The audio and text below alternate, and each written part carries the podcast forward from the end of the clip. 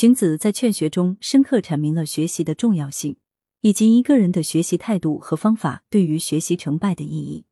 荀子在《劝学》开篇就讲：“君子曰：学不可以已。青取之于蓝而青于蓝，冰水为之而寒于水。木之中绳，柔以为轮，其曲中规。虽有槁爆不复停者，柔使之然也。故木受绳则直，金就立则立。君子博学而日参省乎己。”则知明而行无过矣。荀子通过生动的比喻阐明了学习的重要性，提出只有学习才是提高人的品质和才能的唯一途径。电氢是从了兰中提取的，但比了兰更轻；冰是水变成的，但比水更冷；木料笔直得合于墨线，但把它熏烤弯曲而做成车轮，它的弯曲度就与圆规画的相合。即使在烘烤暴晒，它也不再伸直，这是熏烤弯曲才使它这样。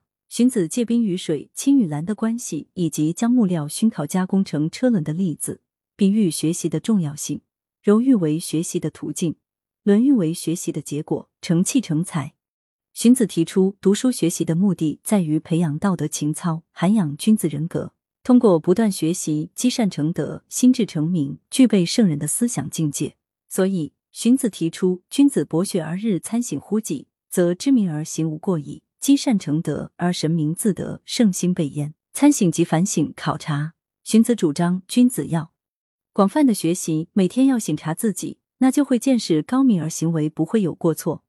荀子关于君子博学而日参省乎己的观点，告诉我们：学习要有崇高的目标，积累知识是手段，培养道德情操、涵养君子人格是目标。明确了学习的目标，才可能做到博学多闻，永不停步。劝学篇中另外有言：积土成山，风雨兴焉；积水成渊，蛟龙生焉；积善成德，而神明自得，圣心备焉。故不积跬步，无以至千里；不积小流，无以成江海。其积一跃，不能十步；驽马十驾，功在不舍。锲而舍之，朽木不折；锲而不舍，金石可镂。引无爪牙之力，筋骨之强，上食埃土，下饮黄泉。用心一也，昔六桂而二敖。非舌善之学，无可寄托者，用心造也。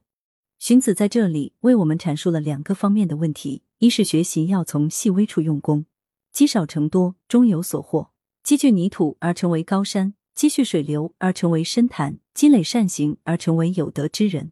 所以，荀子认为，如果不是一步一步去积累，就无法到达千里之外；不汇集细小的溪流，就不能成为江海。二是学习要有恒心，精诚专一，锲而不舍。